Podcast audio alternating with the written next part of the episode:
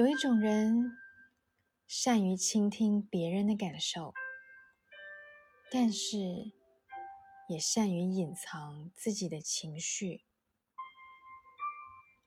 你是这样的人吗？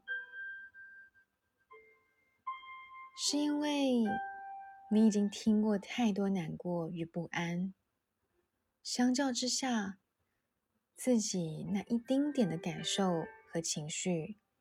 都微不足道，不值一提吗？还是因为你知道自己还没找到一位愿意真正去倾听自己心情的人？你不想自己内心的不安与烦躁换来别人的误解与轻视？宁可自己内心继续努力，保持平衡，不要对别人流露太多不必要的情绪。只要防守的好好的，你就可以继续自在的假装下去，当那一个最善于聆听的对象。当那一个仿佛从来就不会烦恼、最冷静、最成熟、理智的你，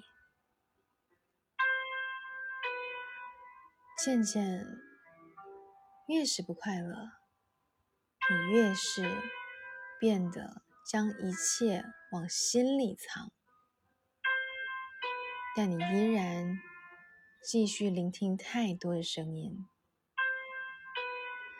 你藏在心坎里的无力与沉重，什么时候才能得到别人真正的理解呢？